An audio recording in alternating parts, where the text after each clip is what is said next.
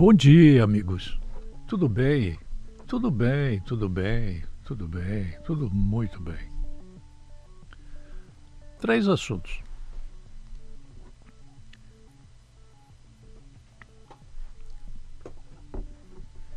O primeiro, eu suponho que eu não erro, porque é bem possível errar ao emitir opinião, que o juiz Edson Zimmer, ele foi parcimonioso, ele foi cuidadoso, ele foi é, salomônico, com dois pesos e duas medidas, e ele foi caracterizado por uma aparente bondade ao aplicar uma multa de 5 mil reais ao prefeito Eduardo Tomé e ao Jackson Formiga de Moura de la Justina. Para lembrarem, o que ocorreu é que o mencionado é, Jackson, ele criou uma empresa para a Agrovale e houve uma espécie de direcionamento da licitação. O vereador de então, se não me engano, ele era uma pessoa, um empresário, estava concorrendo. Não, ele não era vereador. Ele concorria como empresário para um evento específico para ele. Houve um direcionamento da licitação. O juiz não adotou nenhuma outra providência, ele não sancionou é, nada que atinja profundamente o chefe do Poder Executivo e o empresário. Ele apenas multou. Esse direcionamento de licitações é um cancro tem o cancro mole e o cancro duro, né? Eu diria que é um cancro duro dos negócios públicos, em que as pessoas têm um pé dentro da empresa privada e outro pé dentro da empresa pública, da área pública. Isso acontece a todo momento. Então, entre nada ser feito, entre a justiça não se manifestar e a justiça se manifestar e aplicar uma sanção em cima de A e de B, eu prefiro que a justiça tenha feito o seu papel, mesmo que eu considere que a justiça foi boazinha. Um outro assunto. Eu fiquei contente também com a solução que foi adotada em relação a esse COAF. Né? É, todas as operações acima de um determinado valor, 10 mil reais, se não estou enganado, passam por dentro de um filtro para saber de onde é que veio o dinheiro, para onde vai. O COAF ele tem uma espécie de imã, ele segue o dinheiro. Eu pago 10 mil reais aqui para a. E o COAF segue para onde foi esse dinheiro. Digamos, se eu mando 10 mil reais para a Argentina, eles querem saber quem vai receber os 10 mil reais na Argentina. O que faz a pessoa lá? Para que ela usa os 10 mil reais que eu hipoteticamente enviei para ela? O COAF ele segue o dinheiro. Acima de 10 mil, abaixo de 10 mil, o COAF não existe. É um problema, de certa maneira, porque nem todos os gramas de cocaína que são vendidos e comprados, eles atingem 10 mil reais. Tem muita cocaína vendida abaixo de 10 mil reais. Maconha, então, nem se fala. Tem muito empresário que não emite nota fiscal abaixo de 10 mil reais e o dinheiro, o dinheiro efetivamente utilizado, ele não faz parte do Caixa 1, do Caixa 2, ele não existe, ele não faz parte do produto interno bruto, esse dinheiro não existe. E o dinheiro não existindo, é bem provável que ele seja encaminhado para muitas fontes, para muitos lugares, que ninguém é bobo. Ninguém é bobo.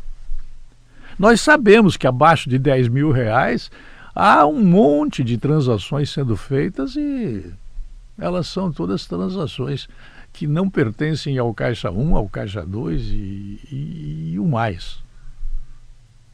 É o por fora, é o PF. Imaginem só qual seria o PIB deste nosso grande Brasil, este Brasil que eu tenho orgulho de admirar, apesar de ser o que ele é. Esse Brasil que tem uma bandeira e tem um hino bonito, eu sou daqueles que canta o hino nacional com a mão no peito. Eu não tenho vergonha disso, não. Imagine esse país se fosse colocado todo tipo de valor, não só acima de 10 mil reais, sob o controle do COAF.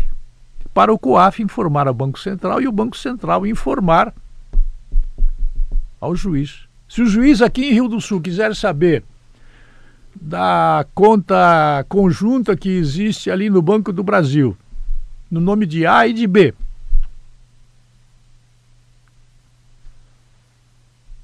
Ninguém sabe dessa conta. Para que que essa conta no Banco do Brasil, conta conjunta, ela ela existe? Quem é que colocou o dinheiro ali dentro dessa conta? O que faz esse dinheiro dentro dessa conta? Para onde ele é mandado? Para onde ele foi? De onde ele veio? O juiz erraria menos aqui, porque ele teria condições de saber exatamente o que é feito com o dinheiro. Não só o depósito feito ou a operação feita através de um banco em valores acima de 10 mil reais, mas também abaixo de 10 mil reais. O nosso PIB provavelmente ele triplicaria. E todo o dinheiro do crime chamado de organizado, isso é quase um bordão que é repetitivamente colocado na mídia, e a mídia muitas vezes ela tem um nível de emburrecimento muito grande. Ela não nota que o dinheiro que alimenta o crime é um dinheiro que está passando livre, leve e solto abaixo dos 10 mil reais. Todos os funcionários públicos, o Ministério Público, o, o juiz, a Polícia Federal, a Polícia Civil, a Polícia Militar, aqueles que têm acesso às informações privilegiadas, aqueles que são efetivamente cuidadosos em manipular a informação, em ver a informação porque não acreditem que toda informação privilegiada possa ser entregue a qualquer um. Não, porque dentro dos organismos estatais existe muito bandido. Há muito bandido na área dos empregados públicos.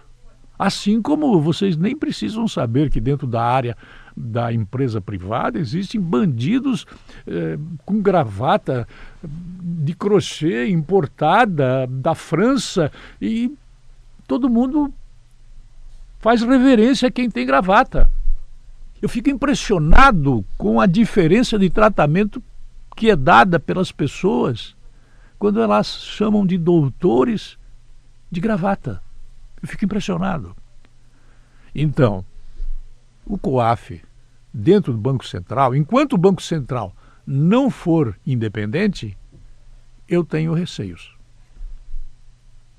No momento em que o Banco Central efetivamente ele for independente, ou seja, ele tem um mandato, o presidente do Banco Central tem um mandato que vai da metade do mandato do presidente da República até a metade do mandato do presidente da República do futuro governo se for do mesmo governo, nunca coincide, sai o presidente, sai o presidente do Banco Central, ou entra o presidente, entra o presidente do Banco Central. Não, nunca coincide.